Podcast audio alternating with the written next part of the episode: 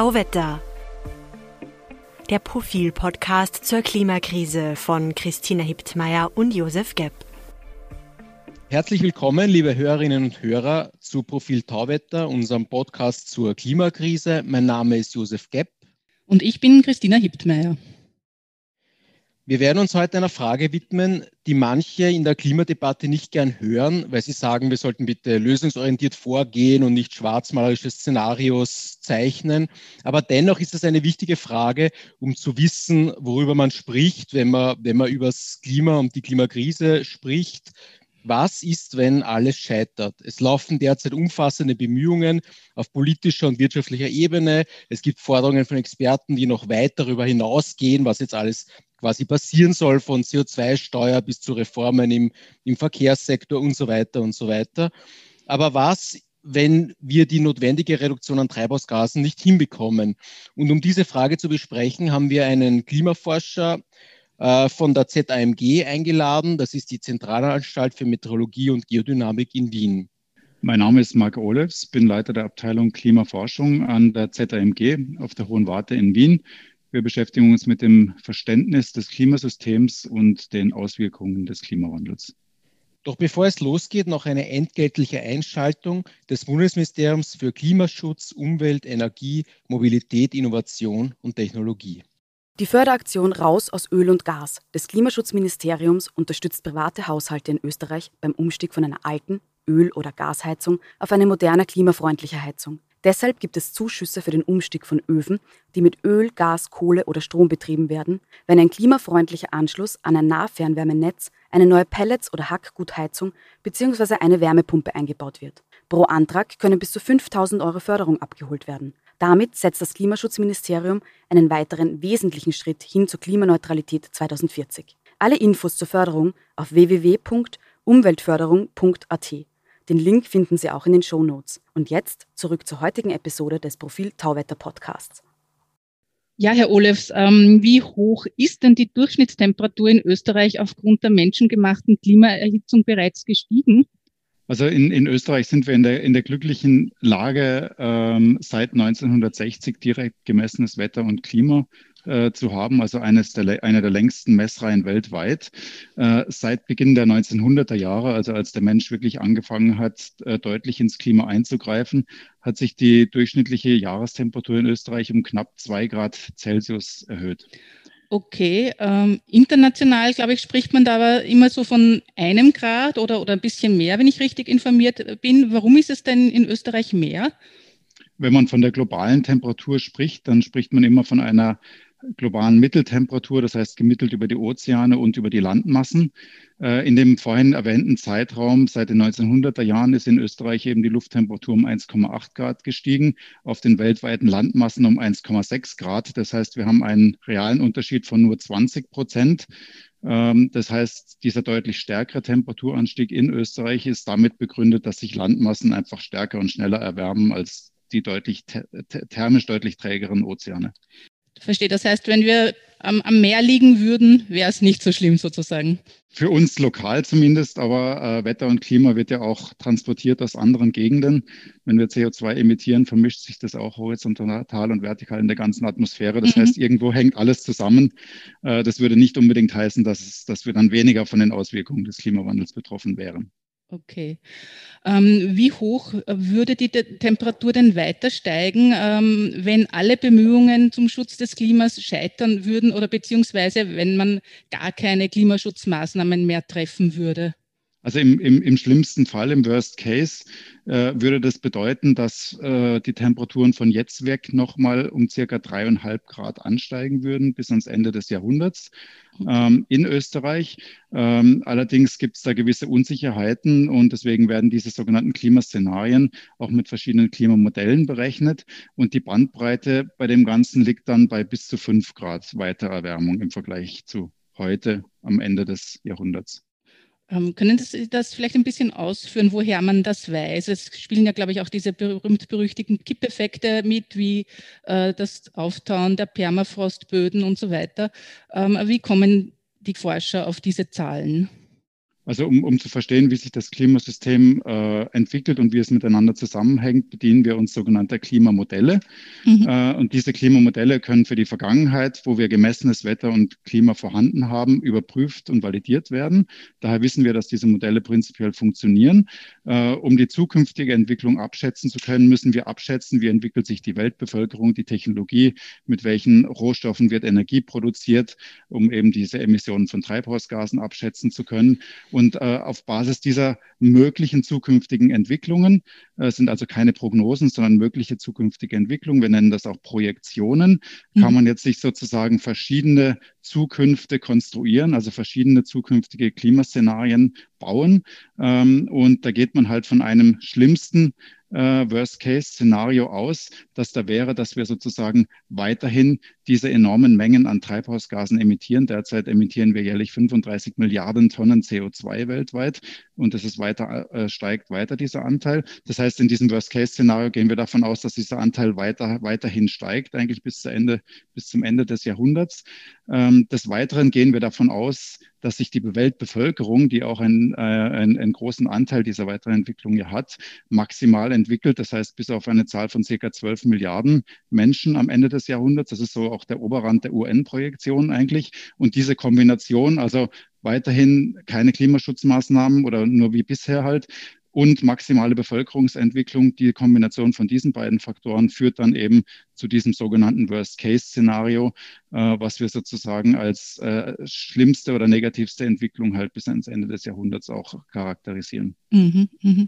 Das heißt, diese, diese drei bis fünf Grad, die kommen nochmal drauf auf die zwei Grad, die genau. wir schon haben seit 1900. Genau, genau. also im, im Schnitt über alle Klimamodelle sind es dreieinhalb Grad von jetzt weg. Von jetzt heißt Klimamittel 1991 bis 20, also die, die letzten 30 Jahre.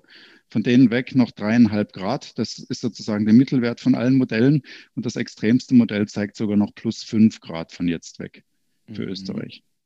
Dann reden wir mal über die Folgen für Österreich. Würde sowas dann wirklich eintreten? Würde es dann zum Beispiel noch sowas wie Jahreszeiten geben, die man voneinander unterscheiden kann in Österreich?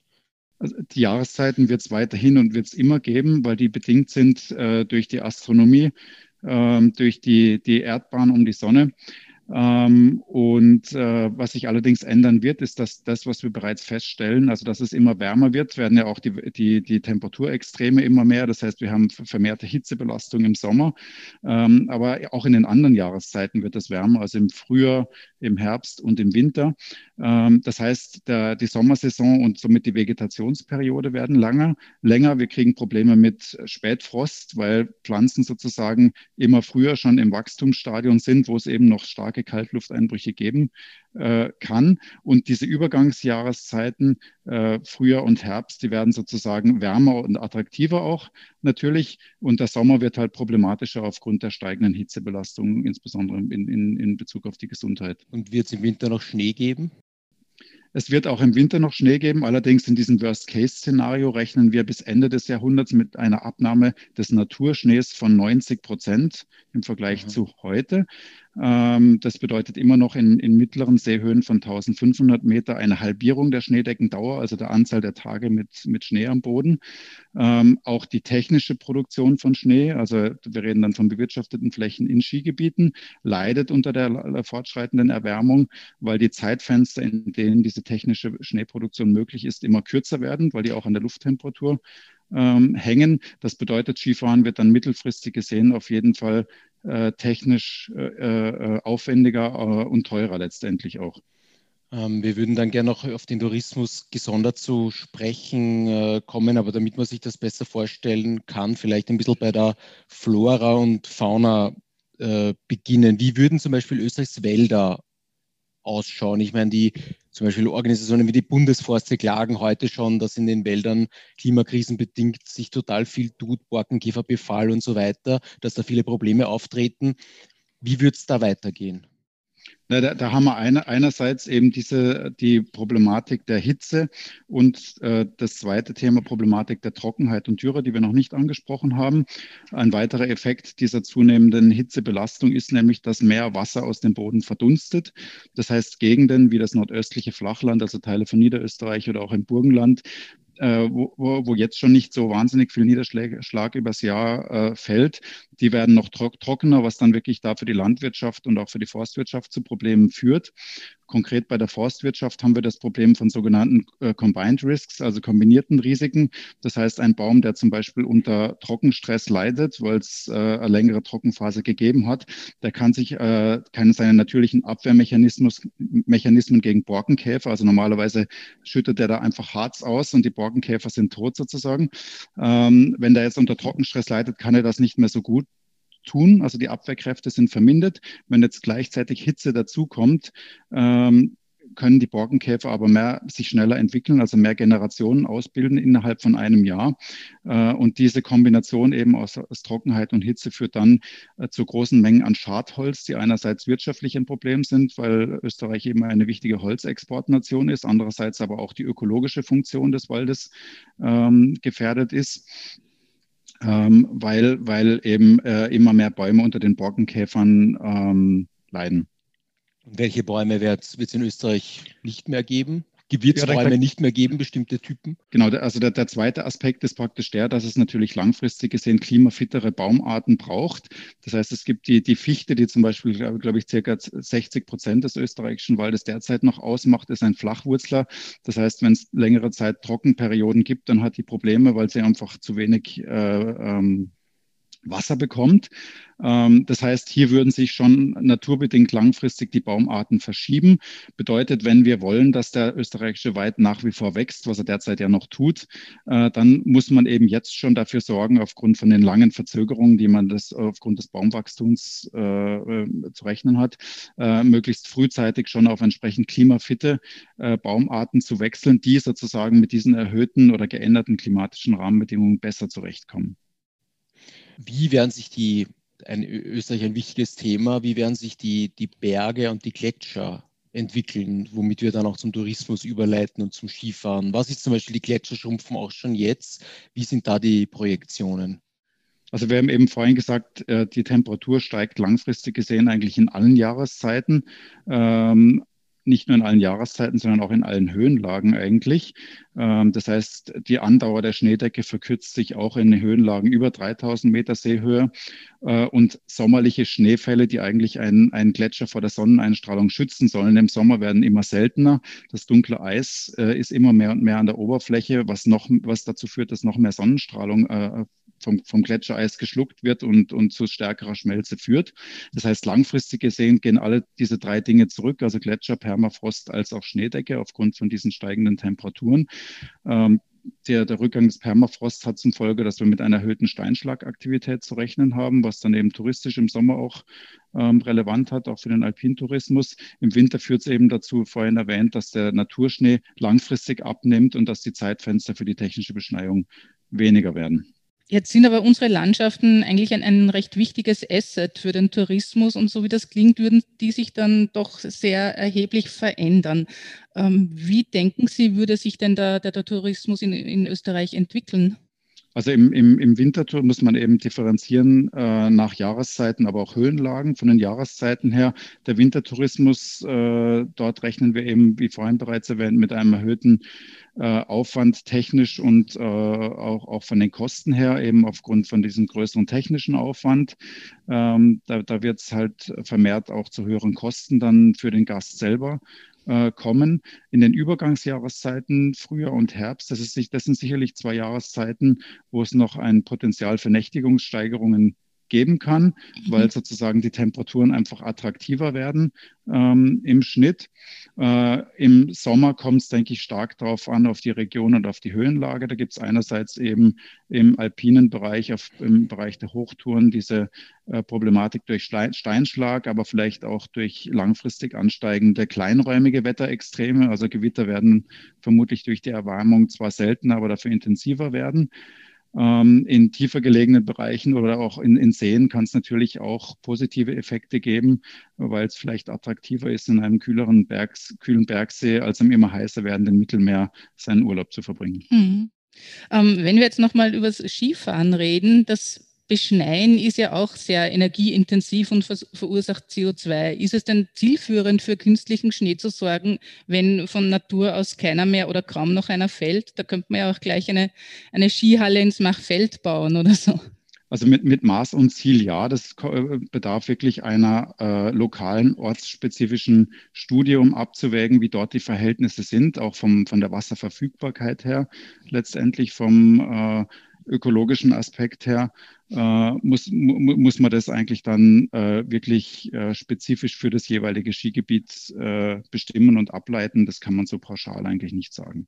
Und wenn Sie das jetzt zum Beispiel jetzt schon beobachten, was beispielsweise in Tirol passiert, wo ja auch immer mehr versucht wird äh, zu beschneien und, und immer ausgeklügeltere Anlagen gebaut werden, ist das eine Entwicklung, die Sie noch gutheißen können oder denken Sie, dass da schon ein bisschen zu viel passiert auf Kosten äh, des Klimas und für den Tourismus? Also ich glaube letztendlich jetzt äh, heutzutage neue Skigebiete, komplett große neue Skigebiete ähm, zu bauen, das muss man sicherlich in, stark in Frage stellen. Äh, es, es, ist wirklich dann wieder eine Abwägung vor Ort. Wie schaut die Höhenlage aus? Ähm, wie, scha wie, scha wie, schaut wirklich der Eingriff in die Natur aus? Äh, da gibt es ja auch entsprechliche äh, ausgiebige rechtliche Rahmenbedingungen eben mit den Umweltverträglichkeitsprüfungen und so weiter, die versuchen hier, dass die, die, äh, die beiden Bedürfnisse zwischen touristischer Nutzung und Naturbelassenheit auch abzuwägen. Mhm. Aber weil Sie den Herbst und den Frühling sozusagen als Jahreszeit mit Potenzial in gewisser Weise erwähnt haben, heißt das, es geht natürlich stärker in Richtung Wandern gehen im See, in Kärnten im See baden oder solche Sachen, soll man sich die Zukunft des Tourismus dann eher in diese Richtung vorstellen? Äh, wie, wie schätzen Sie das ein? Also das, das, das, das wäre sicherlich eine, eine attraktive Möglichkeit, ähm, die Jahreszeiten äh, zu nutzen, die vielleicht in anderen Gegenden weniger attraktiv werden durch den Klimawandel, eben Stichwort Bergseen versus äh, Mittelmeer.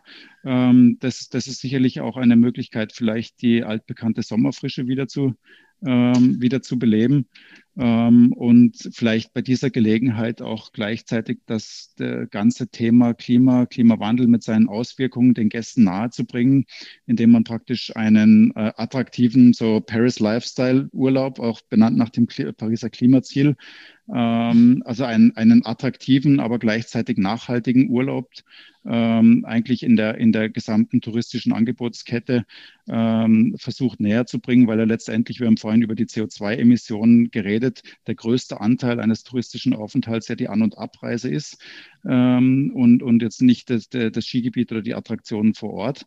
Ähm, das heißt, hier auch praktisch ein Gesamtpaket anzubieten, äh, das auch praktisch eine, eine klimafreundliche Mobilität, also An- und Abreise dann ermöglicht, wo es natürlich auch überregionale Maßnahmen und, und äh, Vorgaben seitens der äh, Politik geben muss, damit das Ganze funktioniert.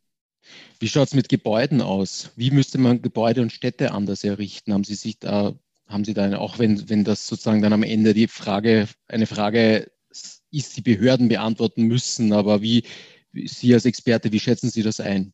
Das also äh, äh Stadtplanung ist sicherlich ein Bereich, wo es einen sehr, sehr intensiven Austausch zwischen Klimatologie ähm, und Architektur braucht. Äh, es gibt auch in immer mehr größeren österreichischen Städten eigene Stadtklimatologen, die genau diese Planungsaufgaben, also dieses, die, dieses Know-how eben äh, auch in die Stadtplanung reinbringen. Hier geht es einerseits darum, dass man diese Hitze-Hotspots, die sich ja eben auf den versiegelten Flächen gerne bilden, weil sich tagsüber durch die Sonnenstrahlung diese Flächen stärker erhitzen und dann in der Nacht langsamer abkühlen, diese, Hot, diese Hitze-Hotspots eben zu entschärfen, in, indem man eben ausgeklügelte an ausgeklügelten, durchdachten Stellen, Begrünung, Bewässerung, äh, aber auch zum Beispiel die, die Farbgebung äh, der Dächer oder äh, der, der, die thermischen Eigenschaften der Gebäude ähm, entsprechend optimiert. Ähm, und da, da gibt es auch eigene Stadt. Wir haben vorhin über Klimamodelle geredet, die uns sozusagen zeigen, wie sich global das Klima äh, verändert hat und auch verändern wird. Und hier gibt es im Stadtklimabereich eigene Modelle, die wirklich eigen, äh, so hoch aufgelöst sind, dass sie eigene Gebäude und auch die Straßenschluchten abbilden weil ja auch die Zirkulation hier der Luft eine große Rolle spielt, ähm, wo man dann wirklich mit planerischen Maßnahmen austesten kann, welchen Effekt hat die und die Maßnahme dann tatsächlich. Ähm, wir reden über Durchschnittstemperaturen, aber äh, das ist vielleicht für manche Leute nicht so leicht vorstellbar. An so einem Hitzetag in der Stadt im Jahr 2050, wie heiß kann es da werden? Naja, wir, wir hatten jetzt, wenn man die Extremjahre Jahre hernimmt, zum Beispiel 2015 oder 2019, hatten wir knapp 40 Hitzetage. Also ein Hitzetag ist ein Tag, wo die Höchsttemperatur über 30 Grad äh, ansteigt, hatten wir in Wien eben zum Beispiel in diesen zwei Jahren äh, um die knapp 40 Hitzetage. Das sind also mhm. so die Extremwerte, die wir derzeit kennen. Wenn wir dieses Worst-Case-Szenario praktisch jetzt dahingehend weiterdenken, dann würde das bedeuten, dass Ende des Jahrhunderts so ein Extremwert eigentlich zum Normal werden würde. Äh, also 40 äh, Hitzetage wäre dann ein durchschnittlicher Sommer. Das würde dann aber bedeuten, dass die, die, die Extreme, die dann stattfinden, also besonders heiße Sommer, dann 60 bis 80 Hitzetage, das kann man sich vorstellen. Also zwei bis drei Monate durchgehend mit durchgehend. 30 Grad. Äh, natürlich wird es Unterbrechungen dazwischen geben, aber jetzt nur von der, vom, vom Unterschied her. Äh, das sind wirklich massive Belastungen dann fürs Gesundheitssystem. Also wir hatten jetzt bereits ähm, in vier der letzten acht Sommer ähm, mehr Hitze als Verkehrstote. Also es gibt äh, seitens der AGES da auch ein, ein sehr gutes äh, Hitze-Mortalitätsmonitoring, also die, die, Rate der Übersterblichkeit aufgrund des Hitzeeinflusses. Ähm, da geht es ja aber nicht nur um, um wirklich Todesfälle, sondern da geht es auch wirklich um, um Leistungsfähigkeit, Produktivität. Also jeder von uns kennt es, bei, in Hitzenächten schläft man äh, schlechter, die Erholung ist schlechter, die Produktivität tagsüber beim Arbeiten ist auch schlechter. Ähm, das heißt, der, der Bereich Gesundheit ist wirklich einer, einer der hauptbetroffenen Sektoren von der ganzen Klimawandelproblematik langfristig. Ähm, und wenn Sie sagen, die, also die Zahl der Hitzetage wird mehr, aber wird auch, wird auch die sozusagen die, und ein Hitzetag ist über 30 Grad, wenn ich Sie richtig verstanden habe, wird auch sozusagen die, die unmittelbare Temperatur an so einem Hitzetag höher oder wird da nur Richtig. quasi die Zahl der Hitzetage mehr? Wie nein, nein, die, die Zahl der Hitzetage steigt ja, weil die Mitteltemperatur und weil die Extremer mehr steigen, äh, also weil es mehr wärmere Tage gibt sozusagen. Und wir mhm. wissen, dass sich äh, die Extremwerte ungefähr gleich verhalten wie die Mittelwerte. Ja, die, das heißt, die statistische Verteilung bleibt ungefähr gleich. Ähm, das heißt, wenn wir diese drei bis fünf Grad weiterdenken, von jetzt weg bis ans Ende des Jahrhunderts, da kann man das ungefähr auf die Maximumwerte setzen. Wir hatten jetzt schon einzelne Sommer, wo wir an einzelnen Messstationen über 40 Grad gehabt haben. Ähm, also diese, diese, diese Änderungen kann man da wirklich auf die Maximalwerte auch ungefähr draufsetzen, um sich da Vorstellung davon zu haben, was das dann bedeutet. Das heißt, aus 40 werden dann 45, jetzt mal ganz so, so an einem heißen Platz in der Stadt, Im, im, im Sonne runterbrennt, ja. im Extremfall. Ähm, Sie haben vorhin schon die Landwirtschaft auf, äh, angesprochen. Jetzt wissen wir beispielsweise schon von manchen Winzern, die, die bereits andere Rebsorten als früher anbauen. In Gegenden, wo bisher nur Wei Weißwein angebaut wurde, gibt es jetzt plötzlich auch Rotweinanbau. Ähm, wie wird sich das denn generell für die Landwirtschaft doch auswirken? Welche welches Obst, welche Früchte, welches Gemüse werden wir womöglich in näherer Zukunft in Österreich nicht mehr anbauen können, weil es zu warm ist oder, oder zu trocken. Oder anders gefragt, was, was werden wir stattdessen anbauen können? Wird es Olivenbäume geben in Österreich? Also, also welche Sorten da genau angebaut werden können, das müssen Sie dann wirklich die entsprechenden Ex Experten fragen. Äh, aber letztendlich ist man ja jetzt schon ähm, auch beim Saatgut ähm, auf der Suche eben nach äh, Getreidesorten, also zum Beispiel auch Kartoffelsorten, die weniger empfindlich sind gegenüber wärmeliebenden Schädlingen, mhm. äh, die sich ja eben dann langfristig gesehen auch stärker ähm, ausbreiten. Das Gleiche gilt natürlich dann äh, auch fürs Getreide. Letztendlich geht es eben darum, diese, diese Hitze- und Trockenheitsresistenz ähm, zu bekommen. Und, und äh, die äh, Corona-Situation speziell im letzten Jahr hat ja auch gezeigt, wie wichtig eine autarke Lebensmittelversorgung auch mhm, sein kann. Mhm. Aber das heißt, äh, man muss sich da nicht groß jetzt aufhalten, irgendwie zu versuchen, künstlich zu bewässern, sondern es wäre schon sinnvoller, irgendwie die Produktion umzustellen oder Was meinen Sie? Ver vermutlich wird es beides brauchen. Also ich mhm. meine, in den Bereichen, äh, in den Gegenden in Österreich, also besonders im, im, im, Nordosten, wo bereits jetzt nicht so viel, wahnsinnig viel Niederschlag fällt, dort wird es ja hauptsächlich diese Problematik geben. Das heißt, dort wird man kurzfristig natürlich, kurz- bis mittelfristig auch weiterhin auf verstärkte Bewässerung setzen müssen. Ähm, denn dieser Prozess des Findens äh, einer, einer entsprechend klimafitteren Sorte ist ja nicht etwas, was in, in, in wenigen Jahren passiert, sondern da muss es viele Versuchsreihen geben, ähm, die letztendlich dann, dann das Ergebnis liefern, was langfristig auch eingesetzt werden kann. Das heißt, hier müssen immer verschiedenste Arten von Maßnahmen, eigentlich Klimawandelanpassungsmaßnahmen miteinander kombiniert werden. Mhm, mh. Jetzt, jetzt habe ich noch eine Frage. Sie sprechen, Sie haben jetzt mehrmals gesprochen von klimafitten Feldfrüchten in der Landwirtschaft oder Bäumen im Wald. Soll man die jetzt eigentlich anpflanzen in der Annahme, dass äh, die rigorose Klimapolitik sowieso nicht funktioniert? Oder soll man, oder soll man mehr oder weniger bei dem bleiben, was ist und, und, und, und, und damit rechnen, dass die Maßnahmen letztlich wirken werden und diese Ziele, so ambitioniert sie auch sein mögen, erreicht werden? Das ist irgendwie ein Dilemma, weil wie, wie schätzen Sie das ein? Es wird ja in diese Richtung eben die, die, die Kolleginnen und Kollegen von der Forstwissenschaft, die experimentieren da schon seit längerer Zeit auch äh, mit dieser Suche nach klimafitten Baumarten. Und ich denke, man orientiert sich da so an einem mittleren Szenario. Ähm, und wir, wir sind ja in der glücklichen Lage, dass wir auf der Erde ganz verschiedene Arten von äh, Klimatas haben. Ähm, das heißt, ähm, wir, wir wissen, dass in ganz anderen Gegenden unter deutlich höheren und trockenen, trockeneren Temperaturen bestimmte Baumarten wachsen, schon seit vielen Jahrzehnten. Und genau diese Informationen, diesen Wissensschatz kann man sozusagen übertragen, um in Erfahrung zu bringen, welche Baumarten dann in einem zukünftig geänderten Klima bei uns auch überlebensfähig wären. Und ich, ich glaube, dass man da so ein mittleres Szenario anvisiert. Ähm, dieses Worst-Case-Szenario, über das wir da jetzt sprechen, wie, wie hoch schätzen Sie die Wahrscheinlichkeit ein, dass das eintrifft? Wie hoch ist die Wahrscheinlichkeit, dass die Bevölkerung sich auf 12 Milliarden Menschen am Ende äh, des Jahrhunderts entwickelt? Ich glaube, das ist etwas, was äh, niemand wirklich seriös ähm, vorhersagen kann, ähm, weil letztendlich ist äh, die, die ähm, Anzahl der Menschen auf diesem Planeten eben neben der Art und Weise, wie wir äh, unsere, äh, unsere Energie produzieren, der wesentliche Faktor. Ähm, und deswegen ist es extrem schwierig, irgendwelche Eintrittswahrscheinlichkeiten mit diesen Klimaszenarien zu verbinden. Ähm, wichtig ist eben, dass man sozusagen diesen möglichen, diesen Pfad der möglichen zukünftige aufspannt auf Wissens aus wissenschaftlicher Sicht. Und der spannt sich eben zwischen diesem Worst-Case-Szenario und dem doch Erreichen der Pariser Klimaziele, also die Erwärmung auf diese zwei Grad ähm, bis ans Ende des Jahrhunderts zu begrenzen, auf äh, und dann eben für die verschiedenen Sektoren auch ganz konkret die Auswirkungen und Klimafolgen ähm, abzuleiten. Anders gefragt, äh, die Paris-Ziele, werden wir die einhalten können, so wie es jetzt läuft? Die, die, Pariser Klimaziele sind extrem ambitioniert und es wird äh, extrem schwierig, denn äh, das ein, die Einhaltung des 1,5 Grad Zieles würde bedingen, dass wir 2050 weltweit gesehen netto Null CO2-Emissionen haben. Äh, ein kleiner Vergleich mit Corona. Im Jahr 2020 hatten wir weltweit gesehen sechs Prozent weniger Emissionen an Treibhausgasen. Das Erreichen des Klima, äh, Pariser Klimaziels, also mit die 1,5 Grad, würde heißen, dass wir jedes Jahr von jetzt weg, von Jahr 2020 weg, weitere sechs Prozent reduzieren. Wir wissen, welche wirtschaftlichen Kollateralschäden weltweit, die noch teilweise noch gar nicht abschätzbar sind, äh, diese Maßnahmen mit sich geführt haben.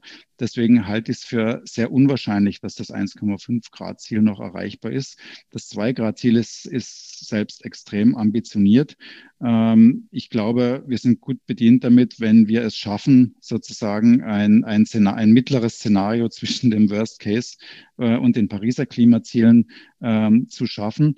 Ähm, denn ähm, mit den, wenn man, wenn man die Emissionen, die wir jetzt haben, praktisch in die Zukunft rechnen, also wenn wir weiterhin diese Emissionen hätten, dann hätten wir zur Erreichung der Pariser Klimaziele nur ein weiteres Gefühl dafür zu bekommen, noch zwölf Jahre Restzeit. Mhm. Dann wäre dieses Budget äh, an CO2 aufgebraucht, weil letztendlich die Erwärmung der Erde definiert sich einfach durch die kumulativen Emissionen an klimawirksamen Treibhausgasen, äh, die wir bereits in der Historie getätigt haben. Das ist unser historischer Rucksack, den wir mit uns tragen ähm, und den wir eben in weiterer Zukunft noch ähm, noch emittieren werden. Und das ist natürlich etwas, was wir in der Hand haben.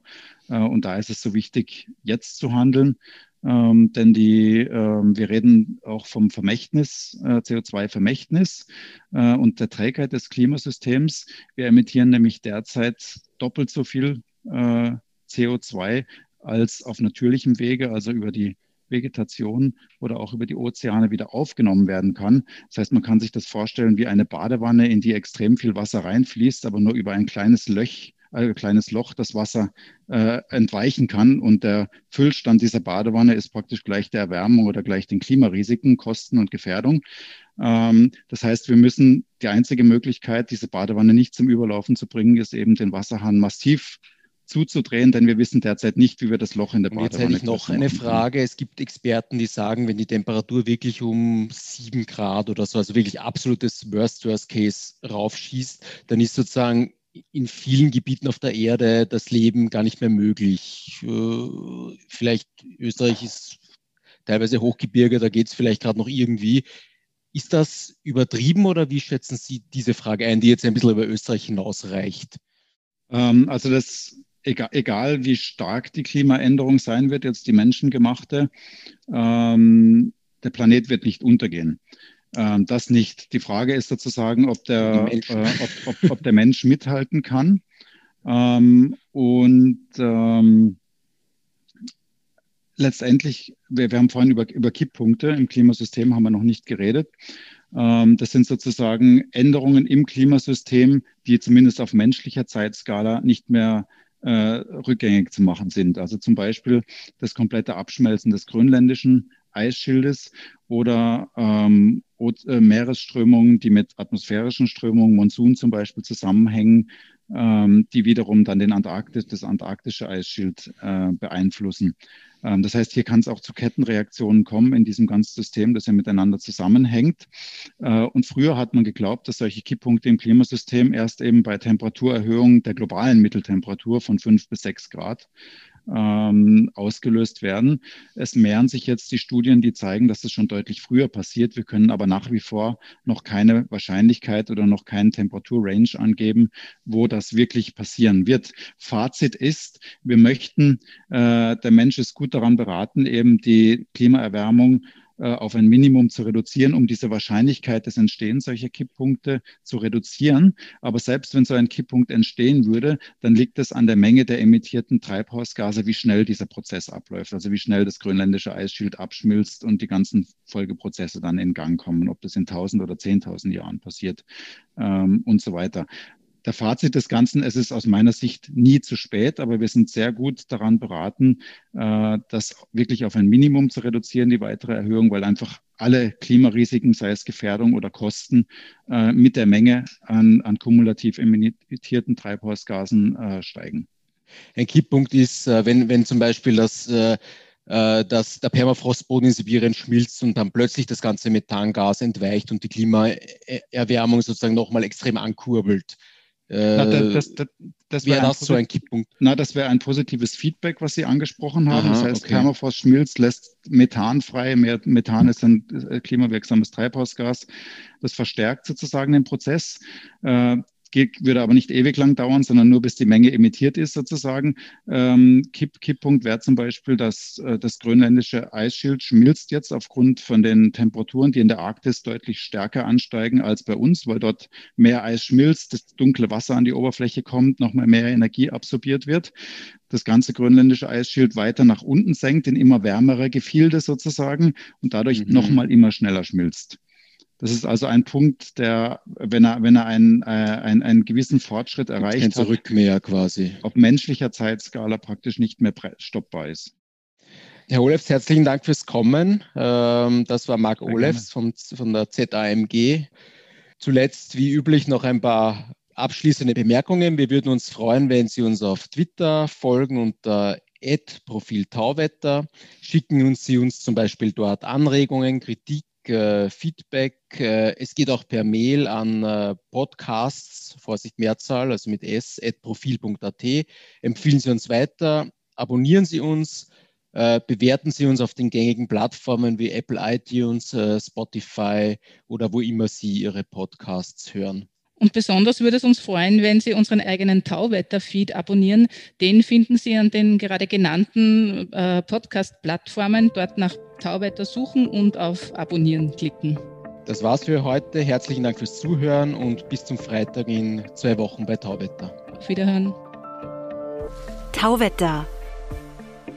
Der Profil-Podcast zur Klimakrise von Christina Hiptmeier und Josef Gepp.